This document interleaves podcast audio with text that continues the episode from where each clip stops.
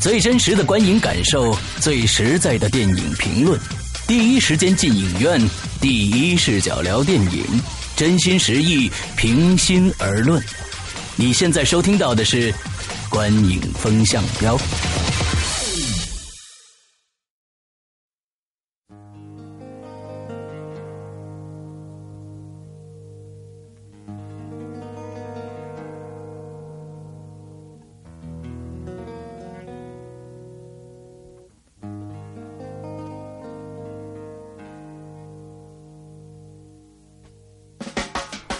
大家好，欢迎收听《观影风向标》，我是石阳，我是波米，我是玄木。OK，波米回来喽！对呀、欢迎波米回来。啊，从我们从这个戛纳工作完兼旅游回来的，对吧？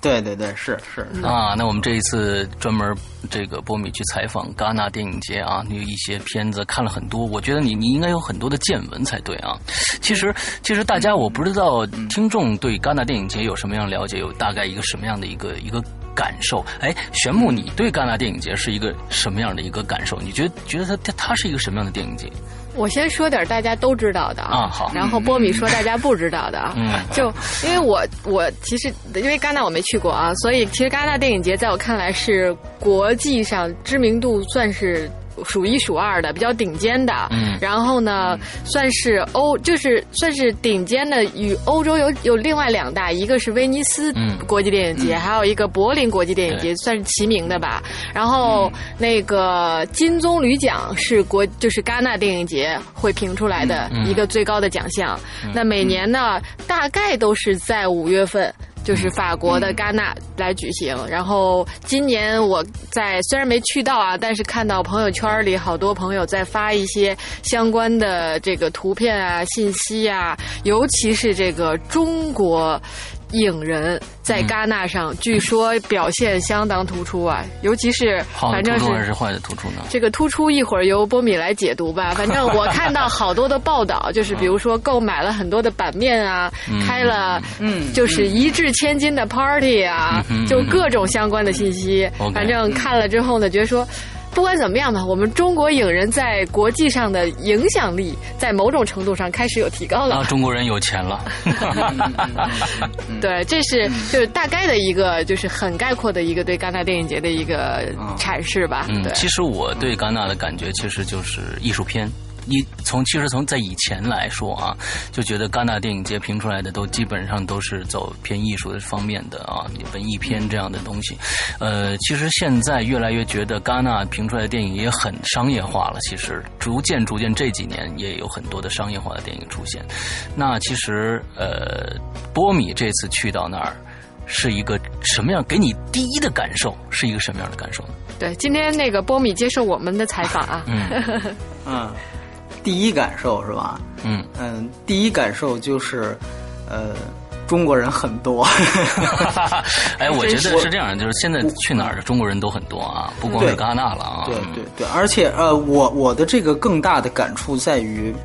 就是我在国内经常跑发布会，嗯包括跑一些场子、首映会啊，嗯，专访，大家后访的时候见到的记者基本上都是那一波，嗯，然后呢，这一次去戛纳看到的记者也是同一波，所以说。他，而且而且最主要的是，我访问的人都是国内的影人。我这次其实特别希望去，呃，在国外嘛，你在国际电影节应该访一些国际巨星才对。嗯呃，但是一个这个待会儿我们可以详聊，一个是国际巨星在戛纳访问是要收费的。呃，哦。明明星本身是捞不到任何好处的，他们自己也不知道。但中间的中介环节专门有一个中介公司，是、嗯。就有几个中介公司是做这种明星和一些第三世界国家对采访这样的一个一些公司。呃，大概这个报价我可以给大家说一下，就比如说像乔治·克鲁尼，嗯。或者是詹妮弗·劳伦斯这种，啊，詹妮弗·劳伦斯对一线的，基本上圆桌是四千美元，圆桌是指的圆桌也就是几个记者一起采访，对？世界各地的大概十个记者坐在一个桌子上，可能跟他聊二十分钟，每一个人保证能轮到两个问题，大概就是这样。美金是吗？还是欧元？对，两千到四千美元，对。那我想问一下，然这个是这个是合法的呢，还是非法的？合法吧？呃，这个事情就是这样了，在西方国家，这个嗯没有什么营业执照可言，就是说，呃，它就像黄牛票一样，呃西方也有黄牛票，但是他们不会政府打击的，但是但是对，但是就是一个灰色的存在，对。啊对，然后然后如果专访的话，价钱更高。我我据说我了解，对最高我听说过的是两万美元，两万美元，大概也是十到十五分钟。我们这次呢，因为我我需要说一下，我供职这家媒体是一家网站，但是呢，它的母公司是一个卫视，嗯嗯它的母公司是一个卫视，所以说它的很大的问题就在于我们这次是和卫视一起工作，所以说呢，我们有一些资源卫视就赌就拿过去了。那我们这次拿到的最大的资源是猎杀本拉登的女主角，就是哦杰西卡·查斯坦。啊，嗯啊，我我我卫视访的，但是我们资源我们都在旁边围观来着。他是通过一家珠宝公司约到的，因为杰西杰西卡查斯坦要佩戴这一家公司的珠宝，但是呢，这家公司就珠宝公司要再约查斯坦给中国媒体做采访，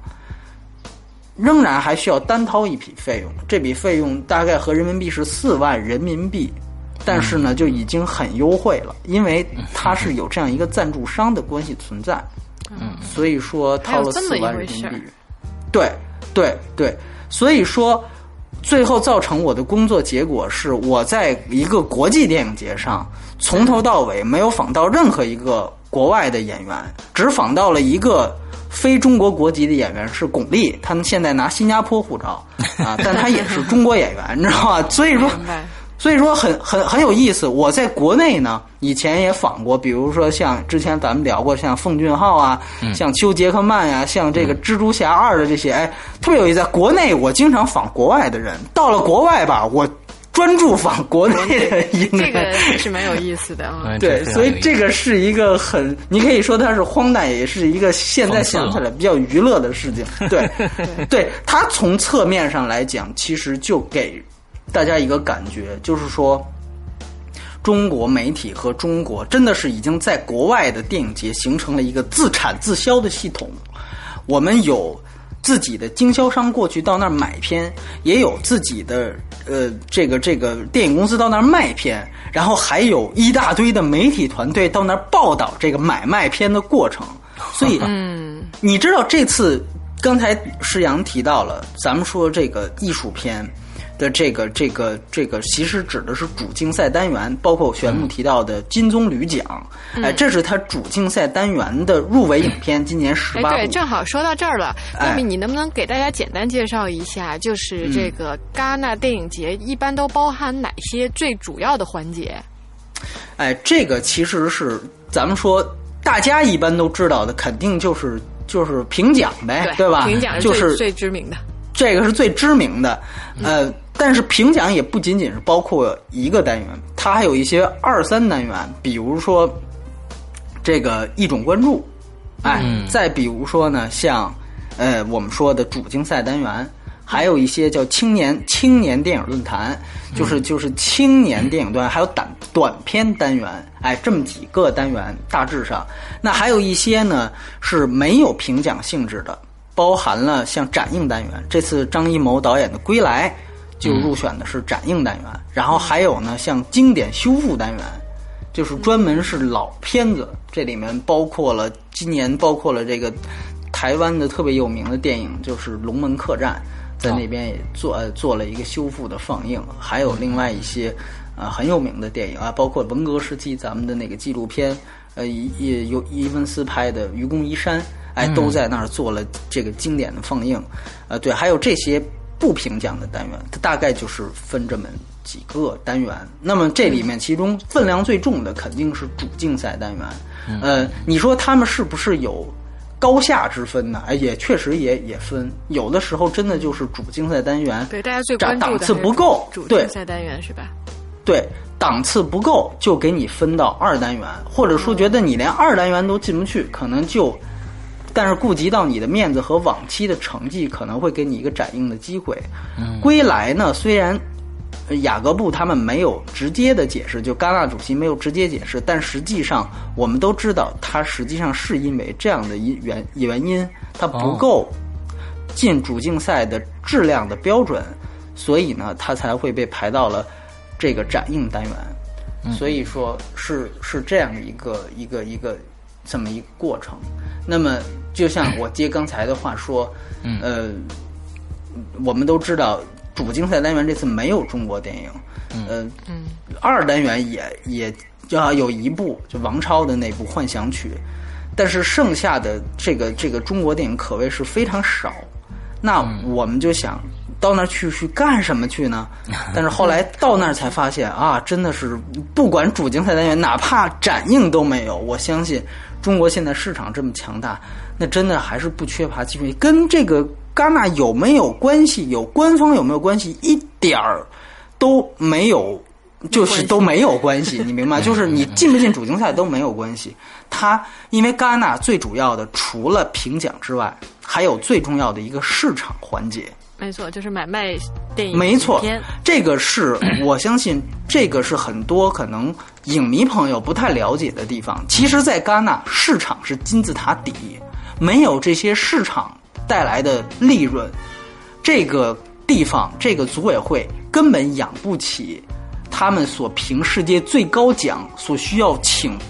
那么知名的评委，包括世界各地的媒体和巨星来的这些费用。他们实际上是以市场作为这个金字塔底的，嗯，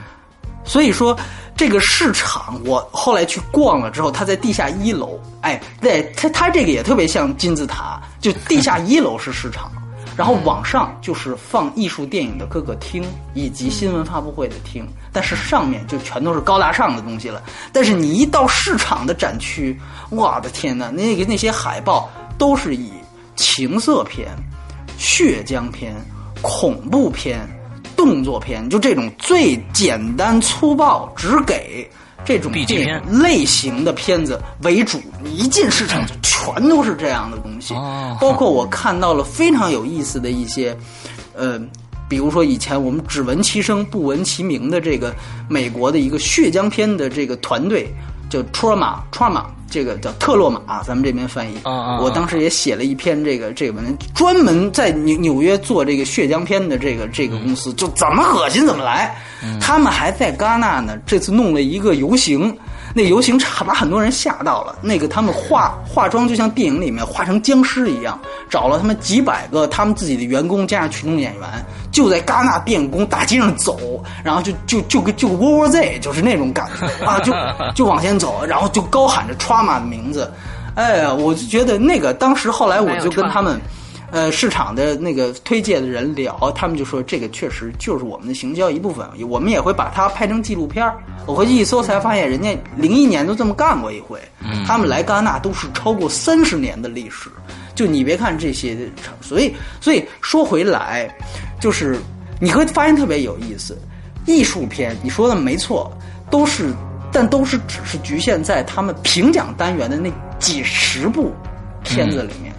但真正在戛纳，可以说市场上大行其道的片子，包括中国电影也卖的很很不错。这次看到了什么那个《一路向西二》，那个 哎，就是那种就就哎，就那种东西，就就在那儿，就是大大海报就贴出来。哎，然后包括像那个、那个、那个、那个，跟一个聊，他同时还把什么黄金年代带过去了，就是汤唯那个。他们说这个这个卖的就不如那个那个，就是类似于一部向一一路向西二，就不如那个卖的好，你知道吧？那个问的人最多，哎，就属于是这样的这么一个市场。那每一个租位，我跟他们也聊，每一个租位。都是非常非常贵的。你在那儿租一个展位交钱，像刚才玄木说的，在场刊上要要位置、要封面、要钱，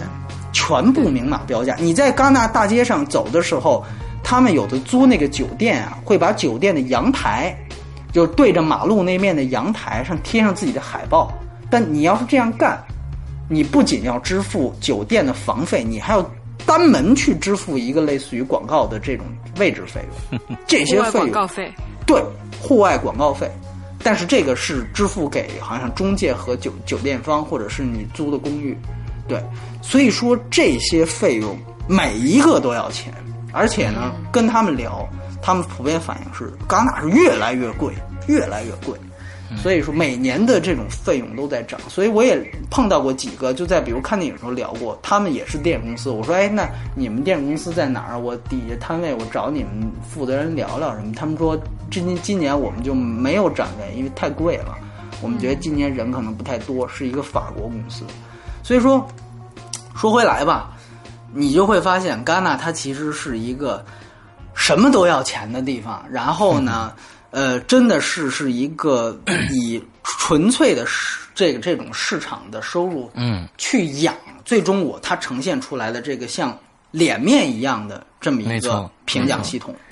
对，所以这个是可能很多人还背后他怎么能够去请那些大师？哎，是靠这些其实现在来透过这个波米这么一说，大家都也也就感觉哦，也就。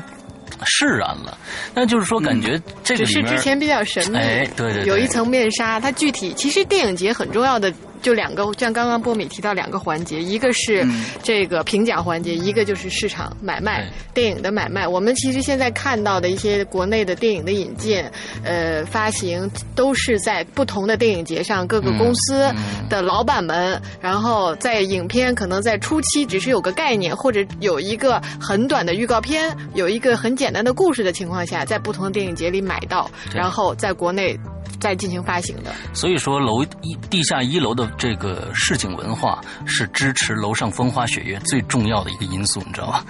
没错，或者说是底 底下下里巴人是支持上面高山流水的，这个是最直接的一个体现。对，没错，对对对。所以，哎，那波米，我有一个问题，那就接下来我们想了解一下你在戛纳见到的。这些中国明星的一些见闻，这个说来听听。对，其实就是说，你看啊，我们我们这个采访的这个人是参差不齐的，从这种金沙呀，到这个我不知道有有的观众可能都没听说过这个人，原来是一个歌手，到这个姜文啊，这个算是确实是对，就是 哦，我明白了。就你明白吗？就是三六九等鱼龙混杂的这么一个地方，我们一直怀疑是不是像金莎这样的影人，我不知道有没有跟他歌迷啊，我我我我不是冒犯他，我们就怀疑，因为他干什么来了呢？嗯，对吧？我们就很奇怪，他自己说是有电影项目要找他洽谈，但他也不说是什么项目，他说不方便透露。我觉得呢，啊，就是这个自费来的啊，这估计就是报了一个这个 嗯自由行，哎，这 报了一自由行，然后就跟着经纪人俩人自己就来了，对吧？因为我们如果常去戛纳电影节或者关注，都大家都知道这个。呃，我们叫国内影人有一个蹭红毯的这么一个习俗，就这几年，这个很有名。这我可以跟大家讲一讲，这是为什么呢？因为在戛纳吧，戛纳电影节不是一个向民众开放的电影节，但是呢，呃，它是所有的电影节都是凭证，所有的场次都是凭证或者凭邀请函进，但是呢，这个邀请函呢，你是可以。就通过一些，比如黄牛票的渠道，或者是更多的人啊，他们就在比如说电影中心门口，就电影宫门口。电影宫是戛纳的主场馆，大部分电影都在里边放。地下一楼就是那个市场啊，都会在那个场馆的门口呢，写着那种叫 invitation，就一个自己自写的一个牌子。就老外经常干这种事情，你在在西方国家经常能看到。哎，他们就求这个这个请柬。这为什么有人会给呢？有的市场的人，他会每天会给这些市场的人，因为他们付了钱了，会给他们请柬，让他们去看市场，呃，去看主竞赛的片子。但是有大部分卖家是不爱看那种片子的。但如果呢，你要是老不去看，那么下次你再申请你想要看的请柬的时候，人家就可能不给你了。嗯，所以说呢，存在了这样一种供需差异，存在一种供需差异，所以不得哎，有人既然要求这个请柬。那他们就会给。那在晚场的一部一部分电影的开始前是有红毯环节的。嗯，理论上，任何一个拿到请柬的人，只要你要去看这场，你必须着正装出席。为什么呢？因为你都要通过那个红毯。就只有那么一个门儿。所以这里边就面临着一个问题，或者说就面临着这样一个投机的一个机会，就是其实是任何一个只要拿到请柬的人，甭管是当地市民还是影迷，你只要穿的人五人六的，你都可以通过旁边两边有专业摄影师，就全世界各地媒体的那个那个那个通道。进入到那个红毯，你都可以过一过足一回明星瘾。其实当地有很多的影迷啊，和一些小流的明星，他们也不是愿意去看那些艺术片，只是因为有红毯环节，他们想曝光过，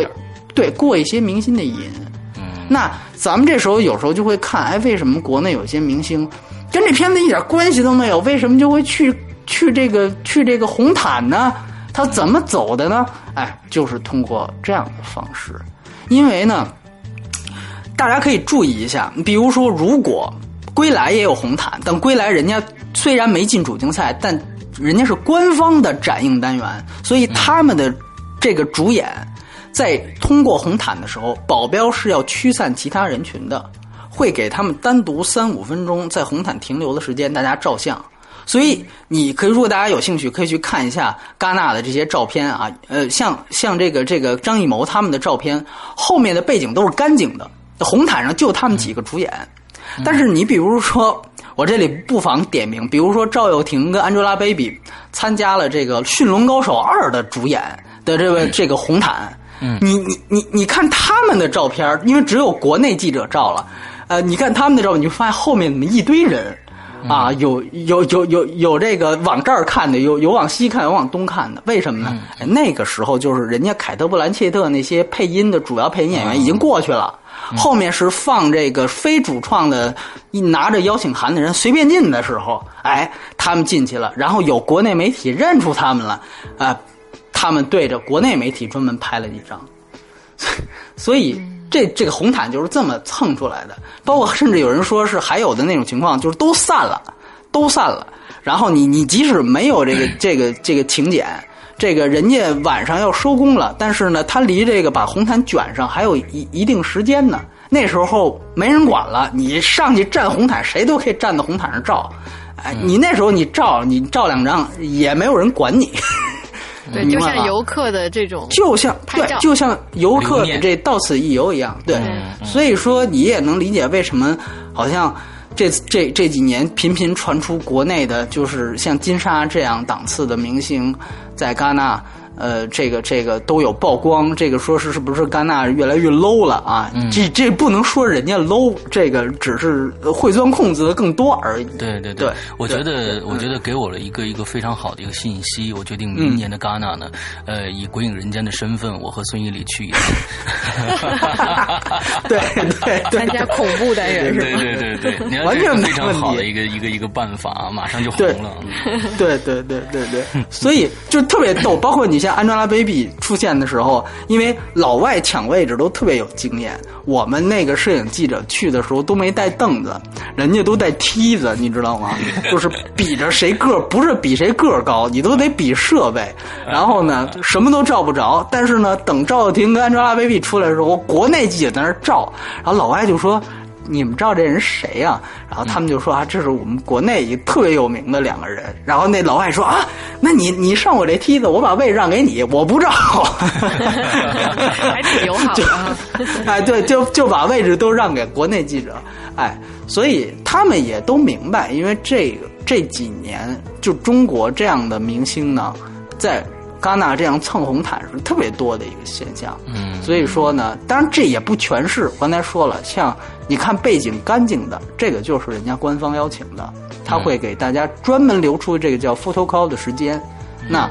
那当然就没问题。但是大部分的啊，大部分的确确实实，可能赵又廷、跟 Angelababy 在国内还真算是。算是有些名气了，哎，有些名气，比比金沙应该说是名气要大，一二线没错没错，对对对。但是呢，我们再聊聊那个，就是我觉得大家可能也很关注的，就是电影本身啦。你这次有没有看到一些影片可以给我们做做推荐，包括获奖影片之类的？对，我觉得我在主竞赛单元看，我只看了大概十八部的一半儿。啊，包括了，还有包括了几部非主竞赛单元的，呃一部开幕片，也是马上要上映的《摩纳哥王妃》，在六月二十号会上映。二十号对，呃，那部电影呢，普遍戛纳看完是恶评的。呃，我也不妨告诉大家，呃，但是呢，我个人觉得还没那么糟啊，我个人觉得可能还好，还好。这个啊可以等我们二十号看完片子，对专门对对做一个评论。对，只是我我摩纳哥王菲还是挺有挺有说头的，因为中对间有有一些因因为事情。对对对，因为只是说呢，呃，如果有关注这方面影迷，他们可能看到的戛纳的影评回来的都是恶评。嗯呃，国内的影评确实是有一点为国际影评马首是瞻，因为呃，国际我们知道在三大电影节都有场刊。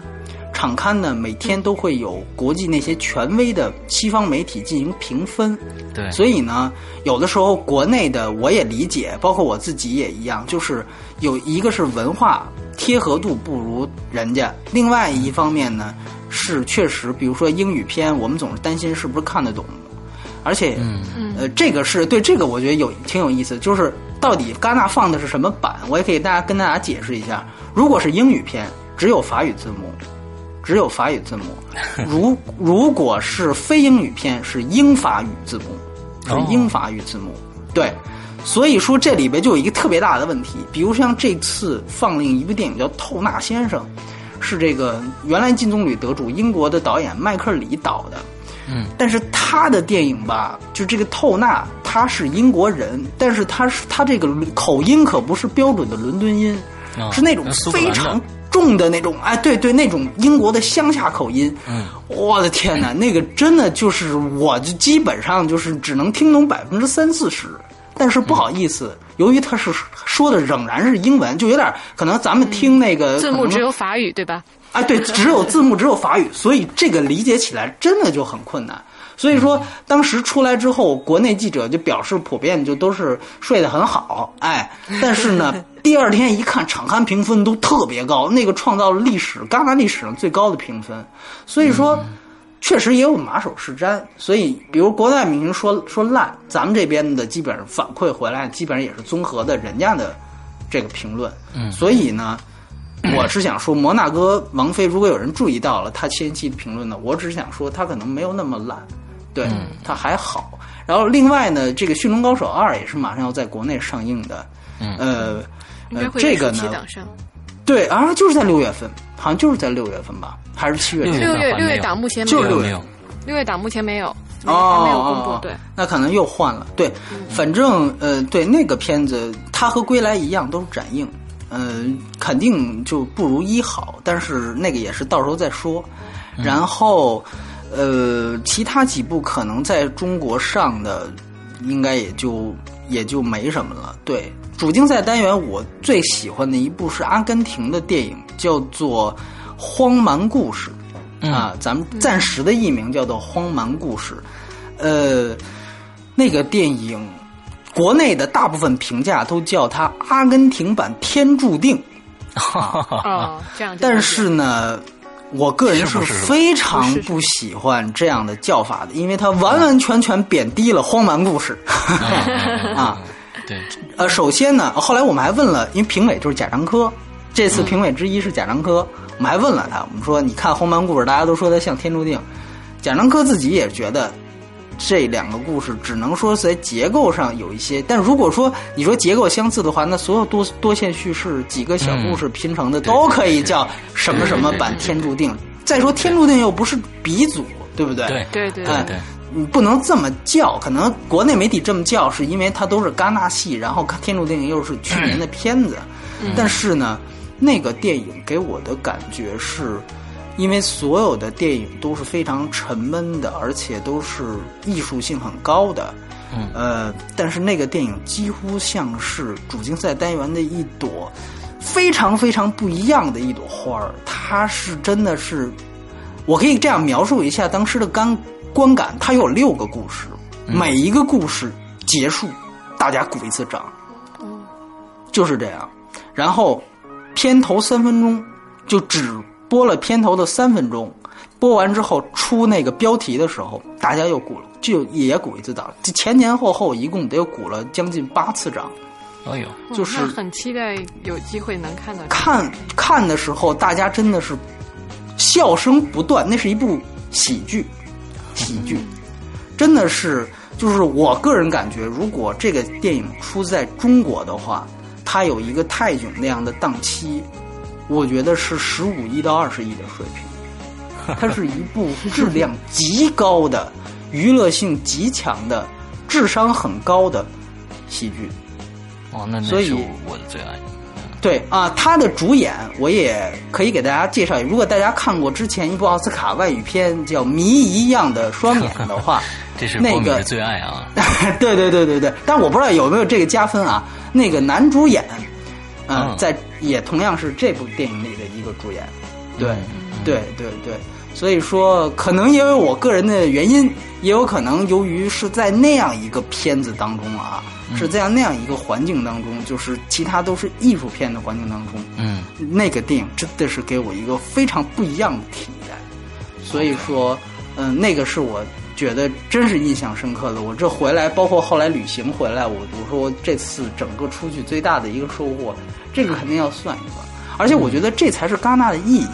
你说像那些大师的片子，呃，像这次拿金棕榈的是土耳其的知知名导演西兰，嗯啊、包括像戈达尔，啊、包括像迈克尔里，包括像这个呃很多很多啊，就像像那个肯洛奇，他们之前都拿过金棕榈。这些大师的片子，我们都知道他不会差，嗯所以没有给我们带来更多的惊喜。嗯戛纳的电影节的意义在于什么？正是在于它能够发掘一些就像当年昆汀那样的人物。昆汀是低俗小说拿了金棕榈，嗯奠定了他这部电影和他自己的影史地位之后，他才成为了一个大导演。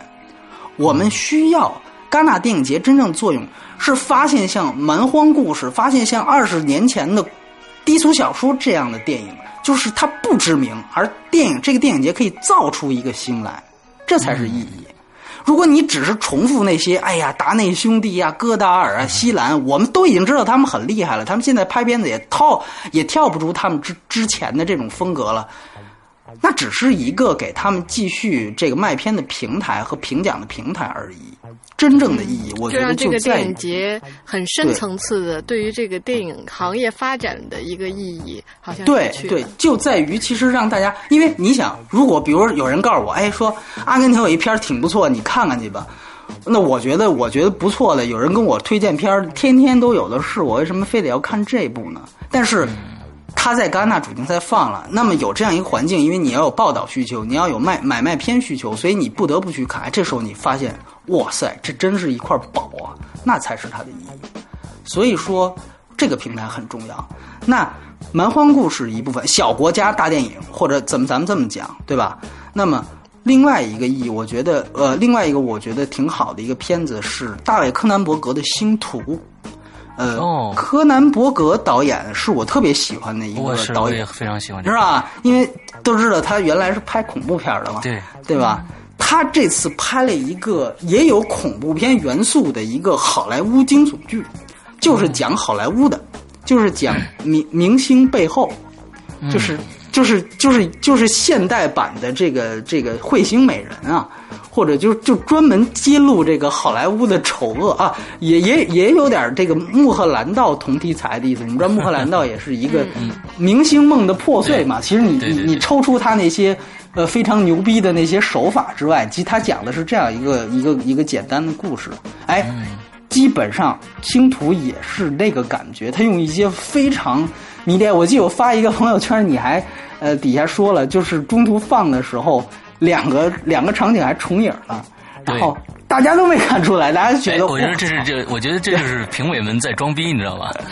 在在在理解导演的意图，你知道吧？对对。其实导演是是就是摄像机出现出现问题了，对 就是对。对，技术问题。其实就是就是放映出事故了，然后中间就停了，然后有一个人出来，不好意思，我们放映出事故，然后特别有意思，呃，隔了两天，嗯。那个戈达尔的《再见语言》在同一个厅放。嗯然后它是三 D 的哦，那个片子我觉得，当然国内可能没机会去看三 D 版，呃，然后真的就有重影儿，你知道吗？然后有了重影之后，大家可能跟前一批观众都一样啊，都他妈同一批观众。我们看我们就觉得不对吧，这又出事儿了吧？然后放了半天，后来发现老重影，然后重影的时候底下他还说话，后来我们逐渐明白，哦，这就是就是他这么拍的，你知道吗？所以这两件事情对比起来，我觉得特别有意思。因为戈达尔他他到现在他就是这样一个导演了，他已经完全不在乎观众感受了。他就是要炫一些东西，但是那个三 D 的《再见语言》，他那片特别有意思，他是用两台五 D Two 拍的，两台照相机拍的，然后，然后他真的是他，你知道我指那个重重影是什么？我可以给大家描述一下，因为可能很很多人很难看到，他这这个真的是超越三 D 眼镜，他左眼的镜场景会不动，比如说，呃，两个人坐在那儿，这个男的坐在。呃，画面的左侧，女的坐在右侧，然后呢，画面左侧的男的起身动的时候，你的左眼的这个这个这个三 D 效果会跟着动，但右眼的这个女的是不会动的。哦，所以特别晕，你看那种镜头会特别晕，但是他就是要这种效果。然后，比如说那个男的会到右边干一件什么事情，比如说拿一个花瓶摆弄一下什么的，然后再回来。他再走回来的时候，三 D 效果又恢复成正常的三 D 效果。哦，就他做了大量的这样的一种，对他其实这个他到现在我们衡量哥大，其实他就是一个实验电影的导演了。嗯，对对，所以说他做了这样一些东西，而且很直接的去去挑战那种电影语言。所以说在线语言嘛，对。所以说，你这个也是你只能在戛纳这种地方，这这看到的这个这个这东西。像我们回开玩笑，我们说这戛纳这个戈达尔这要放到中国来来来过过审的话，不是过不了技术，也不是过不了内容审查的问题，这他妈技术审查也过不了。呃，对我们今天你看啊，咱们今天聊了这么多，其实呢，好像还是还有很多没聊到。嗯，我觉得这一次波米出去以后呢，这个有很多其实呃他在朋友圈里面的一些事情啊，还没有说到。那我们我们。近期啊，跟大家说一下，六月份是非常非常多我们节目会发布的一个一个一个月份，因为太多电影要上了。那我们会把这些小见闻呢穿插在这些这几期节目里面，节目中穿插，啊，我们再多说，再做一些小的访问，来问波米戛纳的一些见闻。对对对对，那我们今天的节目。暂时的告一段落。啊，好，好。啊，我们留一些戏胡，哎，其实戏胡还没说到呢，好，慢慢的放出来，一步之遥上一时候再说吧，可以，对对对对，钢铁侠啊，手机壳什么这之类的都可以说一说啊，好好好，我们今天的节目差不多了，到这儿结束，祝大家快乐开心，拜拜，拜拜。